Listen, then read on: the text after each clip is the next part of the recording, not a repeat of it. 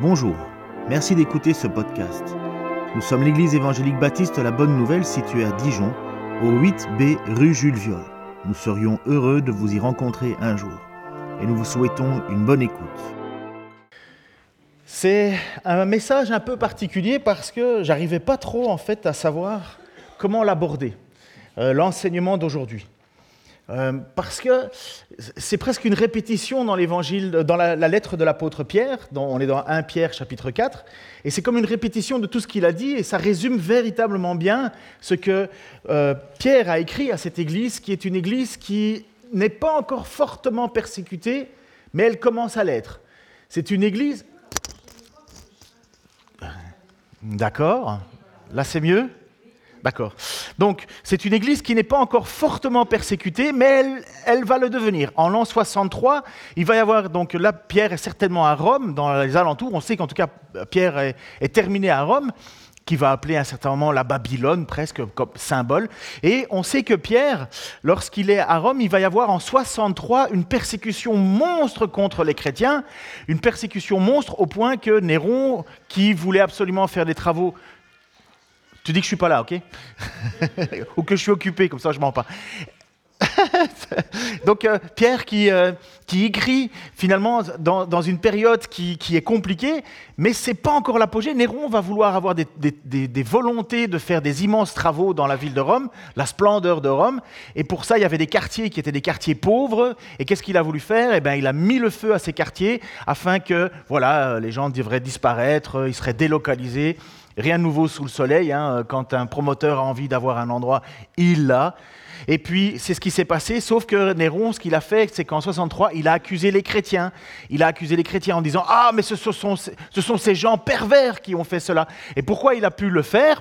Parce qu'en fait, les chrétiens étaient perçus bizarrement comme étant des gens de, de mauvaise réputation.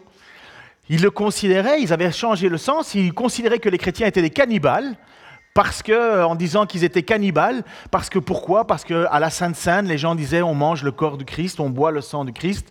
Et donc ceux de l'extérieur ont dit mais ils sont fous ces gens. Ils les ont aussi euh, accusés d'inceste dans la famille. Pourquoi? Parce qu'on s'appelait tous frères et sœurs. Alors, euh, et puis qu'on devait se donner le saint baiser. Et de l'extérieur, ils ont utilisé ces arguments pour dire, mais ce sont des gens complètement délabrés, ça n'a aucun sens. Et donc Néron a utilisé cette image-là pour dire et pour accuser euh, les chrétiens. Bon, il y en a qui n'ont pas réfléchi plus loin, c'est comme ça. les chrétiens ont toujours euh, provoqué une certaine animosité envers eux, non pas parce qu'ils sont par eux-mêmes, bien que ça peut arriver, on verra ça dans ce que Pierre va dire, mais parce qu'on est persécuté parce que Christ était persécuté. Et il est dit, ils vous persécuteront non pas à cause de vous, mais à cause de moi. Et donc, depuis toujours, l'Église a vécu ces moments-là. Et d'ailleurs, une chose que vous ne savez peut-être pas, mais sous Rome, il y a énormément de galeries, des, galeries à, n'en plus finir, des, des, centaines de kilomètres de galeries. Pourquoi? Parce que les premiers chrétiens se réfugiaient dans le sous-sol, dans les sous-sols, et vivaient dans le sous-sol de Rome. Ils se cachaient sous Rome. Bon, Rome, c'était vraiment la toute grosse ville, hein, mais les chrétiens se cachaient à ce moment-là parce qu'il y avait cette vague de persécution qui a environ duré deux siècles, et pendant deux siècles, les chrétiens se sont fait persécuter. Pierre écrit légèrement avant cette période-là. Mais ça commence à monter, à monter, à monter, à monter. La persécution prend de plus en plus forme.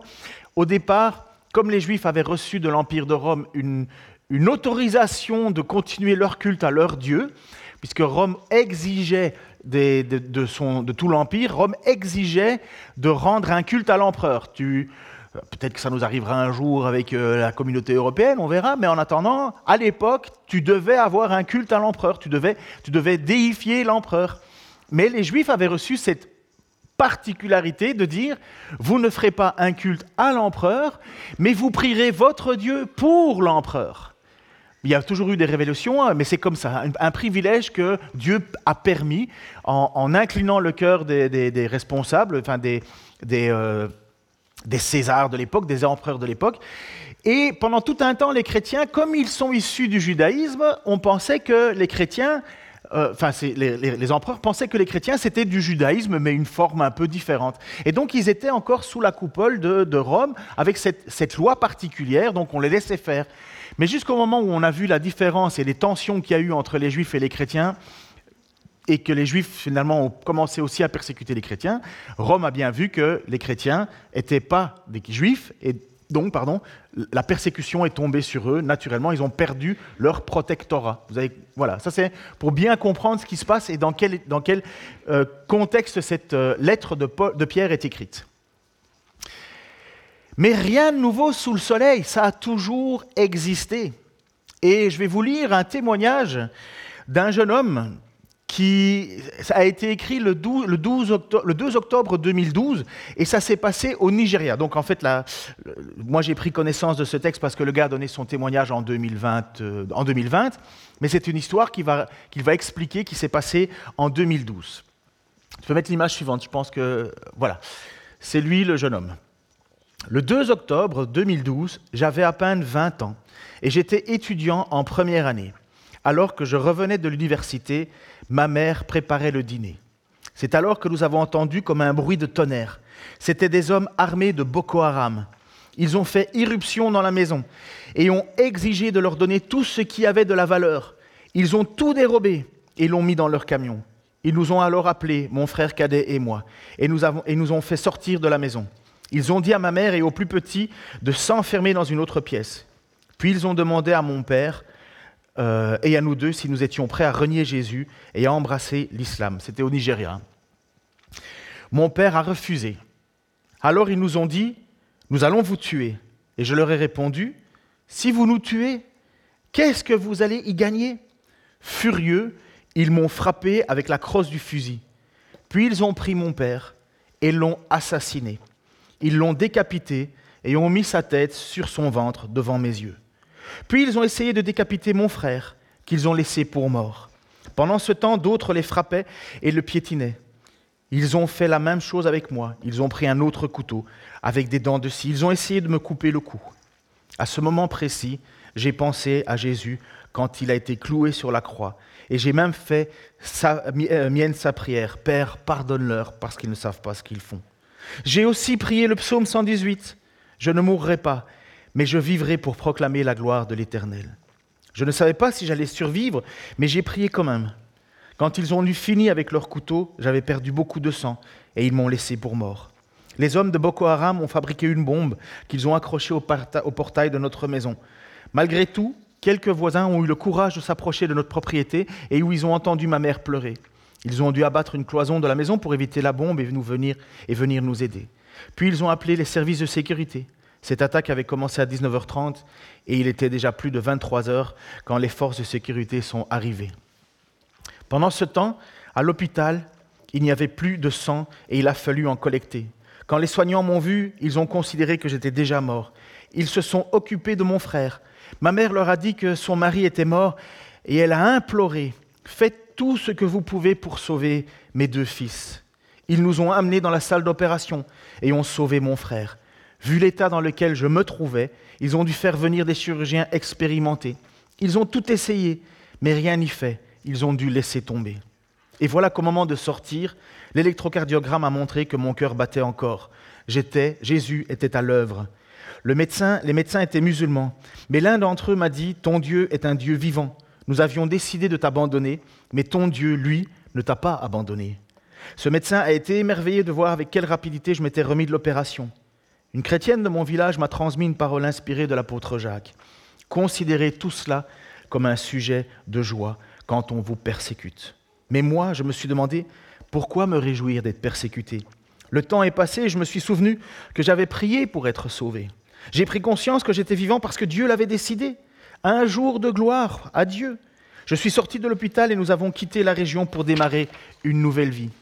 Quelque temps après, ma mère a été kidnappée par le même groupe de Boko Haram. Elle et d'autres femmes ont été détenues dans une forêt. Mais grâce à l'intercession et aux jeunes de frères et de sœurs, elle a été libérée et elle est aujourd'hui de nouveau à la maison avec nous. Dans Timothée 3.12, il est dit, Tous ceux qui veulent vivre pieusement en Jésus-Christ seront persécutés. Ce qui veut dire que si nous gardons notre identité de chrétien, nous serons toujours persécutés, d'une façon ou d'une autre. Je ne suis pas seulement un témoin, mais je vis une deuxième vie. Faisons de notre mieux pour l'œuvre de Dieu, pour l'honorer avec notre vie. Que la faim et la soif de Dieu soient encore plus dans votre cœur. Manga, chrétien du Nigeria, témoignage de 2022. Quand on lit ça, on comprend un peu mieux ce que c'est que la tyrannie que certains de frères et sœurs vivent pour le fait d'être chrétien, puisque la seule demande qu'on a faite au Père et à la famille, c'était de renier Jésus-Christ. Ils ne l'ont pas fait, et voilà, ils sont tombés dans le feu, le feu du creuset, dans la, fournaise, va dire euh, euh, Pierre, une fournaise incroyable. Mais ce qui me fait plaisir, c'est que cet homme, ce manga, ce jeune homme, qui n'avait que 20 ans à l'époque, hein, lui a commencé à se souvenir des paroles. Père, pardonne-leur, ils ne savent pas ce qu'ils font. Je ne mourrai pas, psaume 118, je ne mourrai pas, mais je vivrai pour proclamer la gloire de l'Éternel. Et puis une dame qui vient pour lui dire, parole inspirée de Jacques, considérez tout cela comme une, comme une joie quand on vous persécute. Et puis lui-même nous le rappelle, il le cite de Timothée, tous ceux qui veulent vivre pieusement en Jésus-Christ seront persécutés. Nous ne vivons pas ce genre de persécution en Occident. Mais n'imaginons pas une seule seconde que le diable fait l'économie de sa, ruse pour nous détourner de Dieu. Parce que le but, c'est de nous détourner de Jésus-Christ. C'est ça que le diable veut pas. Le diable ne veut pas, absolument pas, que nous persévérons dans la foi et dans le moyen que Dieu a mis pour nous sauver de l'enfer. Le diable est jaloux de la gloire de Dieu. Vous savez ça, c'est le problème. Hein. le diable est jaloux de la gloire de Dieu et il veut absolument faire en sorte que personne ne glorifie Dieu. C'est ça son but. Il ne veut pas que notre vie, notre parole, notre... il ne veut pas qu'on glorifie Dieu. Et donc il va tout mettre en place. Et dans certains pays, il va le faire par la persécution en disant Tu veux glorifier Dieu? Tu veux accepter, tu veux continuer à croire que Jésus t'a sauvé du péché? Eh bien, tu vas mourir. Tu préfères quoi? Vivre ou mourir? Ça a toujours été comme ça. Et nous, un pasteur de Toulouse a écrit une lettre fictive pour demander aux chrétiens du Nigeria de prier pour la France. Car, comme il le dit, c'est vrai que la persécution en France n'est rien de comparable à celle de beaucoup d'autres, mais cette persécution est bel et bien là.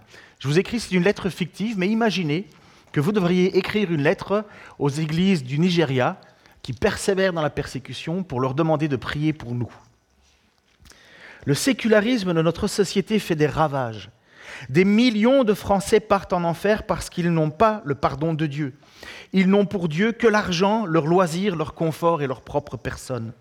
Ces faux dieux incapables de satisfaire le cœur de l'homme les plongent dans la désespérance et chaque année, une multitude possédant tout sauf l'essentiel que, Dieu, que donne Jésus-Christ se suicide.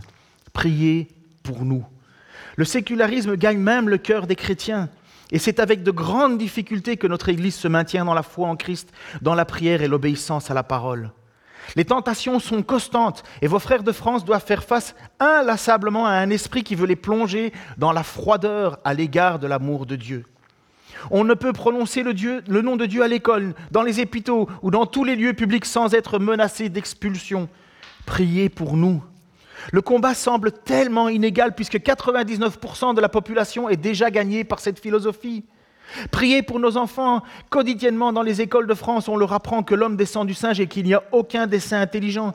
La vie est donc absurde et ce sont les discours des philosophes athées que nos enfants doivent disserter.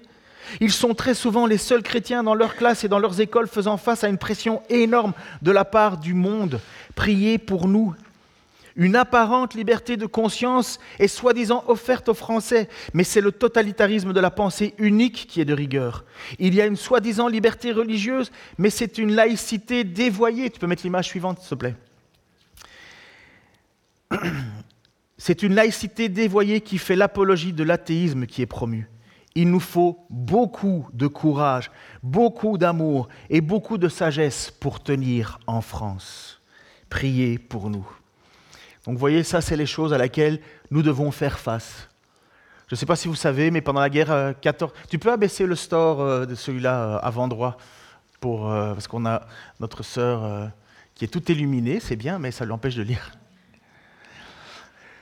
Voilà, je ne sais pas si vous savez, mais pendant la guerre 40-45, Hitler avait fait marquer sur les, boucles de ceinture de tous les militaires Gott mit uns, ce qui veut dire Dieu avec nous. Voilà comment l'Église avait été transformé en Occident pour faisant croire en fait à ces militaires allemands que lorsqu'ils tuaient des homosexuels, lorsqu'ils tuaient des juifs, lorsqu'ils tuaient des, manouches, lorsqu'ils tuaient tout ce qui ne ressemblait pas à leur idéal, c'était faire la volonté de Dieu, puisqu'ils avaient ça comme ça sur leur, leur ceinture. Dieu est avec nous, nous faisons la volonté de Dieu. Ou bien le dollar américain, sur le billet du dollar américain où il est écrit In God we trust, ça veut dire En Dieu nous avons confiance. C'est magnifique. Alors que Jésus nous a enseigné, tu n'adoreras pas ou Mammon, ou Manon, ou, Mammon, ou, le, ou, ou Dieu, tu, tu n'aimeras pas ou Dieu ou l'argent. Et voilà que sur les billets du dollar, qui est ce qui régit le monde encore aujourd'hui, hein, il est marqué En Dieu nous avons confiance. c'est comment c'est rigolo. Ou bien la pédophilie dans les églises. Combien de gens ne voient maintenant, quand tu leur dis que tu es religieux, ont ça déjà en tête en disant Mais ouais, mais vous êtes tous des pédophiles. Pourquoi Pourquoi ces gens ont ça en tête? Pourquoi est-ce que vous avez Poutine qui se trouve d'un côté de, de, la terre en allant chercher une bénédiction des popes, donc finalement de l'église d'Orient d'autrefois? Et pourquoi vous avez Biden qui, lui, lors de son investiture, prie sur la Bible en disant Je jure sur la Bible? Mais ouvre-la, lis-la. Mais voilà où on en est. Voilà à quoi ressemble l'Église chrétienne d'Occident, où le nom de Dieu est utilisé à toutes les sauces. Et imaginez les gens de l'extérieur se poser la question, mais finalement, c'est ça être chrétien. Vous avez euh, Jésus, vous avez cette image-là. Euh, Jésus avait deux pères et une mère porteuse avec le, drapeau euh, des LGBTU, je ne sais plus tout ce qu'il y a tellement. Mais, voilà, on est dans cette situation-là où finalement, vous avez les gens de l'extérieur qui se posent la question, mais qu'est-ce que c'est que l'Église? L'apôtre va écrire à cette Église, donc en 1 Pierre, 14, 1 Pierre 4, 12 à 14, Mes chers amis, vous êtes plongés dans la fournaise de l'épreuve. N'en soyez pas surpris comme s'il vous arrivait quelque chose d'anormal. Au contraire, réjouissez-vous, car vous participez aux souffrances du Christ afin d'être remplis de joie quand il paraîtra dans toute sa gloire. Si l'on vous insulte parce que vous appartenez au Christ, heureux êtes-vous, car l'Esprit glorieux, l'Esprit de Dieu repose sur vous. L'Esprit de Dieu repose sur vous. Voilà bien tout un message différent de ce que l'on entend de ce que l'on imagine avoir l'Esprit qui repose sur nous. Allons accomplir des choses extraordinaires parce que l'Esprit de Dieu repose sur nous. Moi, j'ai plutôt l'impression que, comme Paul l'a fait dans plusieurs lettres autrefois, c'est lorsque nous tenons ferme dans la persécution, c'est lorsque nous décidons de tenir et de ne pas renier Jésus-Christ, que l'Esprit de Dieu pardon, repose sur nous. C'est à ce moment-là que le texte est clair l'Esprit glorieux, l'Esprit de Dieu repose sur vous. En tant que chrétien, tout n'est pas persécution. Parfois, j'entends des gens prier en disant Seigneur, sors-moi de mes difficultés, mais dans la réalité, ces difficultés, c'est ses propres erreurs. Tu dépenses ton argent, tu ne payes pas tes factures, c'est de la faute à qui? Tu as une, une euh, une, une, allez, une contredanse, oh, un ticket, oh, une contravention, merci, j'aurais tout dit. tu, as une contravention, tu vas commencer à dire Ah, c'est dur, c'est dur. C'est qui qui a poussé sur l'accélérateur? Regardez ce qu'il dit. Quand qu'aucun de vous n'ait enduré une punition parce qu'il aurait été, il aurait tué. Alors personne ici se dit oh j'ai tué, donc ça va, on va se dire euh, voler. Alors là, ça peut arriver ou commettre quelque autre méfait, ou encore parce qu'il se serait mêlé des affaires d'autrui. Mais si c'est comme chrétien qu'il souffre, qu'il n'en éprouve aucune honte, qu'il fasse au contraire honneur à Dieu en se montrant digne de ce nom. On va revenir un petit peu sur tuer. On a compris. Si tu commets un meurtre et que tu te retrouves en prison, bah, tu as ce que tu mérites. S'il y a l'autorité, s'il y a la loi, c'est parce que Dieu a mis une loi sur la terre, il a donné à, la loi la force de l'épée pour justement éviter que le péché surabonde sur la terre. Heureusement qu'on a des autorités. Voler. Voler. On vole tous sans le vouloir parfois. Pas voler mal, voler fort, Mais lorsqu'on triche sur nos feuilles d'impôt, lorsqu'on s'amuse à détourner des choses, sommes-nous pas en train de voler? Lorsque on, décide, et là je suis désolé, hein, mais c'est Malachi, lorsqu'on décide vis-à-vis de Dieu de profiter de sa vie et des loisirs et de dire bon mais j'encouragerai pas ou je soutiendrai pas mon église ou je ferai pas ceci, Malachi va dire euh, vous, me volez. Dieu dit en Malachi vous me volez avec vos dîmes et vos offrandes parce que nous sommes responsables de notre argent, de la manière dont nous l'utilisons. Et là ah, tiens ça nous touche déjà un petit peu. Et puis après tout autre méfait. Ça veut dire n'importe quoi finalement que tu fais et, dont tu vas subir les conséquences. entre guillemets, il dit, tu devrais avoir honte, puisque l'inverse, il dit qu'il n'en est pas honte. Tu devrais en avoir honte. Tu devrais te repentir et pas commencer à Dieu en disant, mais aide-moi, aide-moi, aide-moi. C'est plutôt pardonne-moi, pardonne-moi, pardonne-moi. Et puis alors, ce texte qui m'a qui, souvent interpellé, où il est dit, que c'est quelqu'un qui se mêle des affaires d'autrui. J'ai toujours, je me suis toujours dit, mais c'est quoi exactement, de quoi ça parle? Et récemment, et je remercie le Seigneur parce qu'il m'a vraiment ouvert les yeux là-dessus, j'ai découvert ce que ça voulait dire, euh, ce passage-là, de se mêler des affaires d'autrui.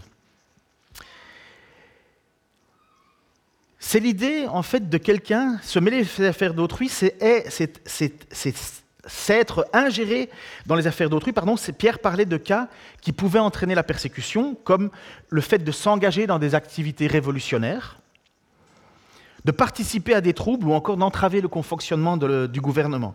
Il pouvait aussi penser aux personnes qui fourrent leur nez partout dans leur lieu de travail. Ce genre de situation, c'est aussi sur les lieux de travail où nous passons du temps à râler sur le patron, à râler sur les collègues, à râler sur la société, à râler sur le prix de ceci, à râler sur le prix de cela, sur l'ensemble des choses. Voilà ce que le texte veut dire en fait. Je me suis toujours posé la question, mais c'est quoi se mêler des affaires d'autrui? Mais c'est ça. Lorsque tu es au travail ou avec tes amis, ta famille, est-ce que tu es perçu comme quelqu'un qui pense différemment ou est-ce que tu es perçu comme quelqu'un qui dit du mal tout le temps des autres? Et puis ça vient tôt ou tard à l'oreille de l'un, de l'autre, et puis il y a des conflits. Et par... Ben, si tu as des problèmes après, si ça te retombe dessus, comme on dirait en anglais, too bad. C'est ta propre faute, c'est ce que Pierre dit. Moi, j'ai fait des manifestations pendant un petit temps. Je pensais que je faisais bien en manifestant. Mais en réalité, ouais, ce n'est pas pour épargner les IRS. J'étais de l'autre côté avant. Hein. c'est pas mieux. Mais pourquoi est-ce que je ne devais pas manifester? Parce que moi, je pensais que c'était légitime. Mais c'est maintenant que je comprends en fait que ce texte me dit, eh ben, si tu prends, parce que j'ai pris un coup de LBD dans mon genou, là, dans, mon, dans, mon, dans mon mollet. Je l'ai eu ce coup, ça fait mal. Hein.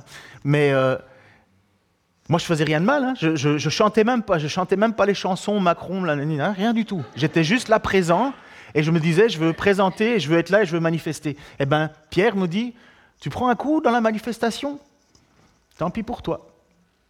Tu n'as pas à te mêler de ça. C'est dur parce que on a envie que ce monde change. Hein eh bien, Pierre nous dit non, c'est pas ton rôle. Parce que je prêche pas l'évangile là à ce moment-là. Qui véritablement dans notre société est persécuté parce qu'il présente l'évangile? Qui? Pas beaucoup. Malheureusement, pas beaucoup. On revendique nos droits. On connaît plus le code du travail que la Bible. Mais qui est prêt à souffrir parce que dans son boulot, il a annoncé Jésus-Christ comme Seigneur et Sauveur, comme seul moyen et unique moyen d'aller au ciel? Pas beaucoup, il faut le reconnaître. Pas beaucoup. Pourtant, voilà ce que Pierre va écrire dans le chapitre 3, versets 9 à 17, qu'on a déjà vu ensemble. Il va dire ceci, ne rendez pas le mal pour le mal, ni l'injure pour l'injure. Répondez au contraire par la bénédiction, car c'est à cela que vous avez été appelés, afin de recevoir vous-même la bénédiction. Car celui qui veut aimer la vie et voir des jours heureux doit veiller sur sa langue pour ne faire aucun mal par ses paroles et pour qu'aucun aucun propos menteur ne, passe sur ses lèvres qu'il fuit ce qui est mal et fasse le bien, qu'il recherche la paix avec ténacité, car les yeux du Seigneur se tournent vers les justes, il tend l'oreille à leurs prières, mais le Seigneur s'oppose à ceux qui font le mal. D'ailleurs, qui vous fera du mal si vous vous appliquez avec zèle à faire ce qui est bien? Et même s'il vous fallait souffrir parce que vous faites ce qui est juste, vous seriez heureux. Ne craignez pas les hommes, ne vous laissez pas troubler. Reconnaissez dans votre cœur le Seigneur, c'est-à-dire le Christ, comme le Saint. Et si l'on vous demande de justifier votre espérance, soyez toujours prêt à la défendre avec humilité et respect. Veillez à garder votre conscience pure.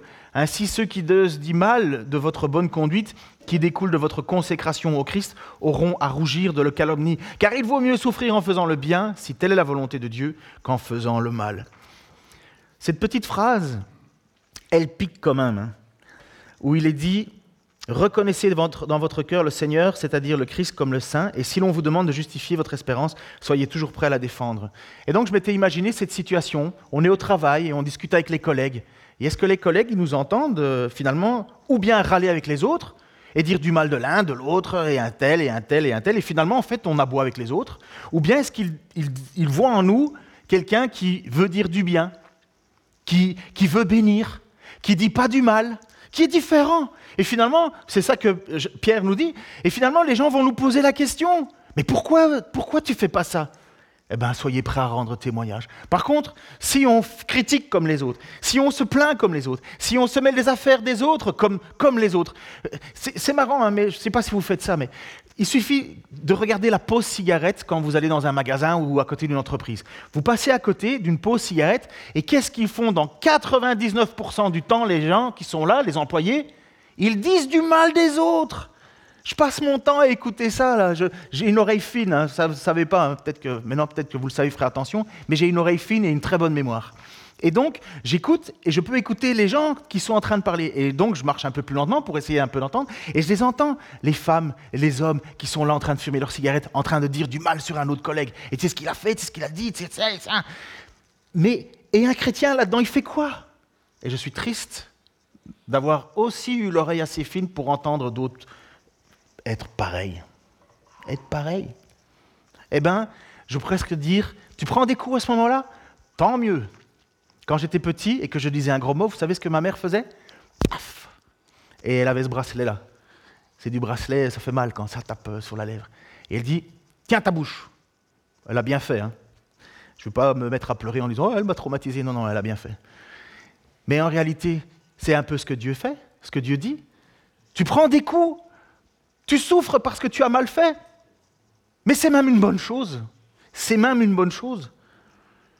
Mais si c'est comme Christ que tu souffres, alors là, c'est une, et tu dois même pas en rougir. Tu dois même être fier. Tu dois, même dire merci Seigneur. En règle générale, le chrétien vivant dans une société non chrétienne doit chercher à travailler fidèlement, exalter Jésus-Christ et mener une vie vertueuse au lieu d'essayer de renverser et de bouleverser sa culture. Si j'avais mieux compris ce passage, comme je vous l'ai dit, à l'époque, je n'aurais pas manifesté. Je pensais que c'était juste ce que je fais. Mais si j'avais mieux compris ce passage-là, je ne l'aurais pas fait. 1 Pierre 4, 17, 19 dit Maintenant a lieu la première étape du jugement. Il commence par le peuple de Dieu. Et s'il débute par nous, quel sera le sort final de ceux qui refusent de croire à l'évangile de Dieu? Comme le dit l'Écriture, si le juste est sauvé à travers toutes sortes de difficultés, que vont devenir le méchant et le pécheur? Ainsi donc, ceux qui souffrent parce qu'ils obéissent à la volonté de Dieu s'en remettent entièrement au Créateur qui est fidèle et qui continue à faire le bien. Malheureusement, peu savent que la persécution est permise par Dieu. Peu s'en rendent compte. Elle a une finalité, elle a un but. Je ne dis pas que c'est Dieu qui persécute, c'est Dieu qui permet la persécution. Vous savez, le diable, il est au service de Dieu. À la base, c'est un ange de Dieu. Et Dieu utilise encore le diable pour accomplir ses propres desseins. Vous voulez un exemple simple? Qui a, euh, qui a livré Jésus aux autorités? Allez, vous étiez presque. Judas. Et qu'est-ce que le texte dit? Le diable rentra en Judas et il vendit. Et c'est quoi le plan de Dieu depuis toute éternité? Genèse 3.12 que la descendance de la femme écrasera la tête du serpent. En fait, c'est le, proto-évangile, on appelle ça la proto-évangile, ça veut dire la, bonne nouvelle très très en avance, où il est dit que de la descendance de Ève, il va y avoir euh, quelqu'un qui écrasera la tête du serpent, et il mordra ton talon, enfin je pourrais expliquer ça plus tard, mais, mais, Dieu, depuis toute éternité, avait déjà prévu que, que Jésus-Christ allait venir sur la terre, que Dieu lui-même, fait homme, allait venir sur la terre, et qu'il allait donner sa vie en rançon. Depuis toujours, et Dieu avait prévu que le diable allait être à son service. Quand Pharaon a voulu empêcher le peuple de sortir dans le désert pendant trois jours pour, prêcher, enfin pour glorifier Dieu, qui était à l'arrière du Pharaon? Dieu poussait Moïse à aller proclamer la parole de Moïse avec même des actes miraculeux énormes et en même temps Dieu faisait en sorte que, euh, le Pharaon s'entêtait. Au final de quoi? Afin que toute la gloire revienne à Dieu et que dans le monde entier on sache que Israël a un Dieu puissant. Ce n'était pas le sort du peuple qui était pour le moment en jeu, c'était la gloire de Dieu. Et ça a toujours été comme ça. Toujours la gloire de Dieu. Toujours la gloire de Dieu. Mais nous, comme nous sommes un peuple et des personnes qui considérons que le plus important, c'est nous, et toute la société est faite comme ça pour nous, mon bien-être, ma santé, ma retraite, mon confort, ma liberté, mes droits. Et dans l'Église, même chose. On pense que on est dans une espèce de démocratie où chacun doit y trouver son compte.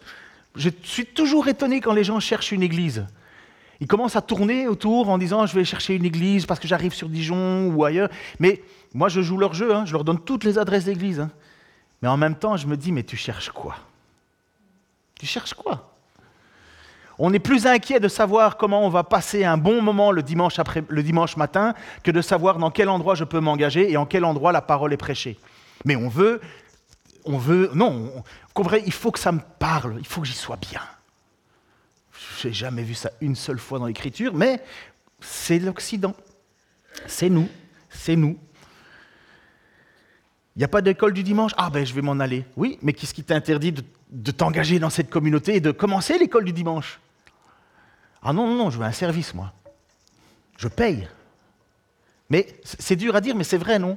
On, est malheureusement dans cette situation-là, et ça c'est l'Église d'Occident. Et moi je me mets à la place de nos, frères qui vivent un petit peu partout et qui sont persécutés avec des couteaux assis, et on n'arrive pas à lui couper la tête, et lui il doit peut-être s'imaginer en disant Ah, et dire que mes chrétiens en Occident sont en train de prier ardemment pour moi? Non, non, non, ils veulent juste être confortables.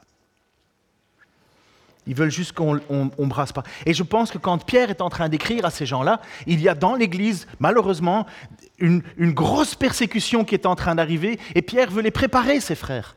On est sauvé par grâce. Si tu es là, et si je suis là, c'est parce que Dieu m'a choisi avant la fondation du monde. Je n'ai pas, pas fait autre chose que de reconnaître que Dieu m'avait pardonné. Mais ce n'est pas tout. Et maintenant, il faut persévérer. S'il n'y a pas de persévérance, on ne sera pas sauvé. On ne peut pas dire à la fin, oh, ben, j'en ai fait beaucoup pendant toute ma vie, euh, maintenant je me mets au repos. Quel repos? Même quand j'entends la retraite d'un pasteur, je me dis, c'est quoi la retraite d'un pasteur exactement hein?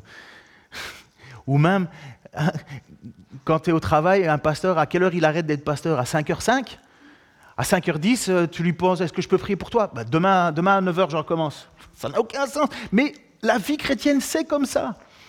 Toute la vie chrétienne est un engagement, c'est une nouvelle identité, une nouvelle personne. Et donc forcément, notre conduite, notre manière de, transpirer dans le monde, voilà la véritable importance pour Pierre, parce qu'il sait que la persécution va venir. Mais comment est-ce qu'on va faire face à la persécution? Il n'y a pas un seul endroit dans l'Écriture où il est dit qu'il faut prendre les armes dans le Nouveau Testament. Donc comment est-ce que l'Église va persévérer avec ce que Dieu nous donne de faire? Comment? En aimant notre ennemi en bénissant ceux qui nous maudissent, en, accomplissant ce que Dieu veut, non pas nous, mais lui. On vous calomnie, soyez heureux. On vous persécute, soyez heureux. Et moi, je suis tellement, tellement reconnaissant au Seigneur que, Paul, que Pierre a écrit comme ça, que Paul a écrit comme ça. Parce que si on a encore des chrétiens à Rome, après cette persécution pendant 200 ans, c'est qu'il y en a qui savaient qu'au plus profond d'eux, ils avaient quelque chose, un héritage qui peut ni se corrompre, ni se flétrir, un héritage garanti dans les cieux par Jésus-Christ, mais qu'on ne pouvait pas perdre. Béni soit, je pense que c'est l'image suivante, béni soit Dieu, le Père de notre Seigneur Jésus-Christ. Conformément à sa grande montée, il nous a fait naître de nouveau à travers la résurrection de Jésus-Christ pour une espérance vivante, pour un héritage qui ne peut ni se détruire, ni se souiller, ni perdre son éclat. Il vous est réservé dans le ciel, à vous qui êtes gardés par la puissance de Dieu. Comment? Au moyen de la foi, pour le salut prêt à être révélé dans les derniers temps. C'est ce qui fait votre joie. Même si maintenant, puisqu'il le faut, vous êtes pour un peu de temps attristés par diverses épreuves, ainsi la valeur éprouvée de votre foi, beaucoup plus précieuse que l'or qui est périssable et que l'on soumet pourtant à l'épreuve du feu, aura pour résultat la louange, la gloire et l'honneur lorsque Christ apparaîtra. Qu'est-ce que Pierre vient de dire? Il vient de dire, tu es sauvé par grâce. Dieu de toute éternité avait déjà choisi ton nom. Euh, ça, il suffit de relire Éphésiens. Il a décidé. Mais comment est-ce que tu es sauvé? D'abord, le plan de salut, c'est Dieu qui le met en place. Mais comment tu es sauvé? Par la foi. La foi en quoi? La foi dans ce que Dieu a accompli, de ce que Dieu a livré Jésus-Christ à la croix. C'est la foi. La foi, c'est l'assurance d'une chose que tu ne vois pas. Mais comment tu fais pour persévérer dans la foi? Comment tu fais pour vivre avec cette réalité de tous les jours? Comment tu fais pour nettoyer tout ce qui est ridicule dans ta vie, tout ce qui te détourne finalement de cette foi? Qu'est-ce qui permet d'être affiné, purifié? C'est pas l'idée de prier, toutes ces choses-là sont vraies, c'est juste. Lire la parole, c'est juste. Mais c'est véritablement quoi qui me montre que je suis solide? C'est la persécution. C'est les difficultés, c'est les épreuves. Puisqu'il le dit, c'est ce qui fait votre joie. Votre joie, c'est de savoir ce qui vous est prévu au ciel. Même si maintenant, puisqu'il le faut, vous êtes pour un peu de temps attristé par diverses épreuves. Ainsi, la valeur éprouvée de votre foi, beaucoup plus précieuse que l'or, qui est périssable et que l'on soumet pourtant à l'épreuve du feu, aura pour résultat la louange, la gloire et l'honneur. Pourquoi? Parce que nous sommes sauvés par la foi et Dieu veut faire en sorte que nous ayons la foi jusqu'au bout. Il le fera. Il le fera, la foi jusqu'au bout. Il le fera. Mais si tu considères que la persécution, les difficultés, c'est anormal, tu n'as rien compris. J'ai rien compris. Par contre, si je crois que les difficultés pour le nom de Christ sont normales, alors je peux dire merci Seigneur parce que tu me gardes par la foi et je m'accroche. Et il est dit que Dieu n'envoie pas de difficultés au-delà qui seraient difficiles pour nous de, dépasser. Euh, euh, euh, Franck? Merci. Tu, le connais, je pense.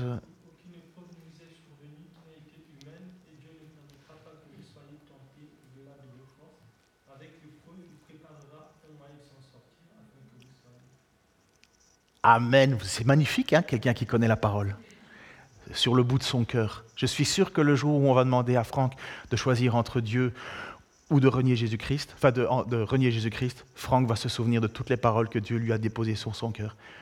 C'est pas magique? Il les a étudiées, il les a lues, il les a appris, il les a fait graver sur son cœur. Alors ça va aller, hein, tu, vas, tu vas rester humble, je sais. J'aimerais vous laisser ce matin un encouragement. honnêtement, quand j'étudie Pierre, hein, j'en avais parlé avec les, anciens en formation. Hein. Vous connaissez nos anciens en formation, hein. c'est Martin et Franck. Et je leur ai dit, oh, en ce moment, je me sens mal parce que tous les passages que j'étudie, ce sont toujours des passages où il faut, il faut secouer l'Église.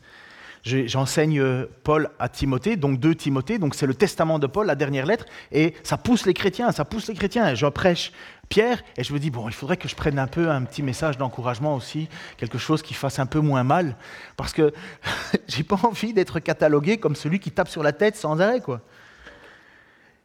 Mais je serais un très mauvais enseignant, un très mauvais pasteur, un très mauvais serviteur de Dieu si je ne prêchais pas toute l'entièreté de l'Écriture et que mon but ce serait simplement que les dernières places ici en avant soient pleines. Parce que ça, je peux vous, c'est très facile.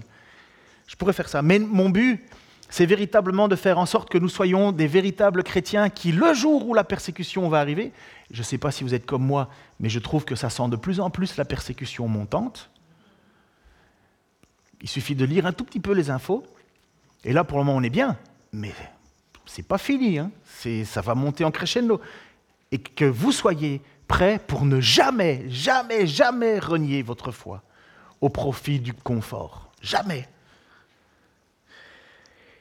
Et donc, pour nous encourager, j'ai décidé de rajouter deux fois deux mots dans l'écriture. Je sais que l'écriture de dit si tu rajoutes quoi que ce soit à la parole, il sera rajouté à tes condamnations, si tu enlèves, nanana.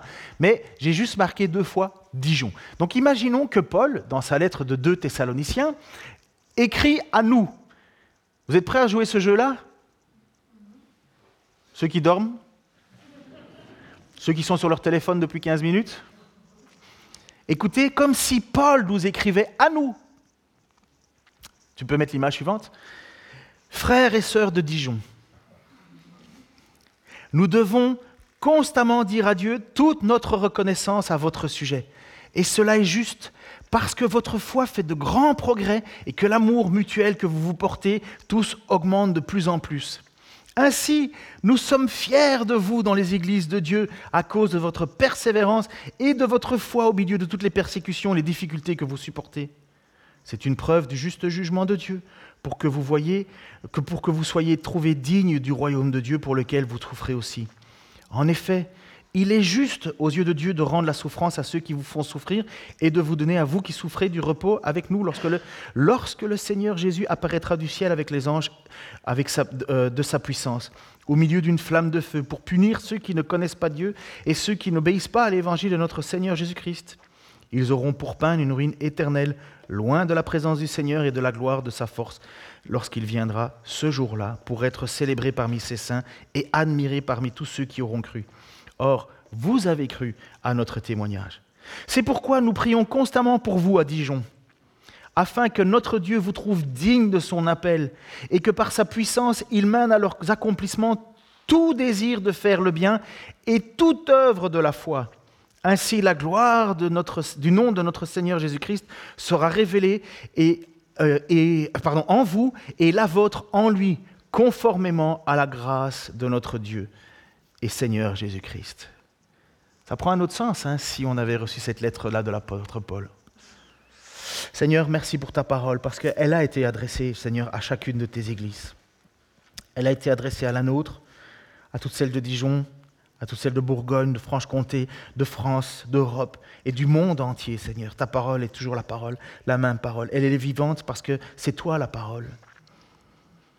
Seigneur, je te prie d'abord, premièrement, pour mes frères et sœurs qui, qui ont de la difficulté, Seigneur, en ce moment, qui luttent. Premièrement, Seigneur, euh, je te demande vraiment de, les encourager à faire le tri, à savoir s'ils souffrent pour leurs propres fautes, pour demandent, ils te demanderont pardon, ou bien si c'est véritablement en tant qu'enfant de Dieu, en tant que chrétien, pour avoir proclamé ton nom qu'ils souffrent. Encourage-les alors à ce moment-là, et ils sont dans la bonne direction. Ils n'en ont pas à rougir, comme dit. Je te prie, Seigneur, deuxièmement, Seigneur, pour nos frères dans le monde entier qui sont persécutés jusqu'au sang. Seigneur, merci, Seigneur, de les éprouver si difficilement et pour purifier leur foi. Seigneur, s'ils meurent, Seigneur, ils vont vers toi. Et s'ils vivent, ils continuent de proclamer ton nom, Seigneur. Et nous savons que tu gères le monde, que tu as ta main sur l'ensemble et que tu nous as promis un héritage que personne ne peut voler et qui nous est gardé au ciel. Je te prie maintenant pour nous, Seigneur, l'Église d'Occident, nous qui ne connaissons pas toutes ces persécutions ah, jusqu'au sang, mais qui nous refroidissons tellement. Oh Seigneur, si tu permets la persécution, mais que nous puissions être prêts, Seigneur. Et si nous ne la vivons pas de cette manière-là, que nous puissions être fidèles, accrochés à toi, pas juste en parole, mais en acte. Tu nous as choisis, Seigneur, et tu as préparé des œuvres bonnes avant nous, devant nous, pour que nous accomplissions. Seigneur, réveille-nous, réveille-nous, et que nous puissions être ce que tu attends que l'on soit, et que l'on puisse vivre une plus grande espérance encore à toi. Seigneur, oui, c'est vrai, c'est pas facile. Nous vivons dans un monde, Seigneur, matérialiste, où l'argent, Seigneur, est facile ici, et où l'attirance la, de posséder des choses est là, et elle nous détourne souvent de toi. Apprends-nous à gérer notre argent, à être généreux. Apprends-nous, Seigneur, à gérer notre temps, à être généreux. Apprends-nous à gérer, Seigneur, nos temps de prière, Seigneur. Apprends-nous à revenir totalement à toi Parce que nous savons que si tu permets la, difficulté, Seigneur, c'est pour nous éprouver comme le feu du fondeur, Seigneur. Et qu'est-ce qu'il y a de plus beau, Seigneur, qu'un lingot d'or qui brille comparativement à un lingot d'or terni? C'est toi, Seigneur, qui nous promets bien plus que cela. Alors protège-nous, garde-nous, dirige-nous pour la gloire de ton nom, Seigneur Jésus. Amen.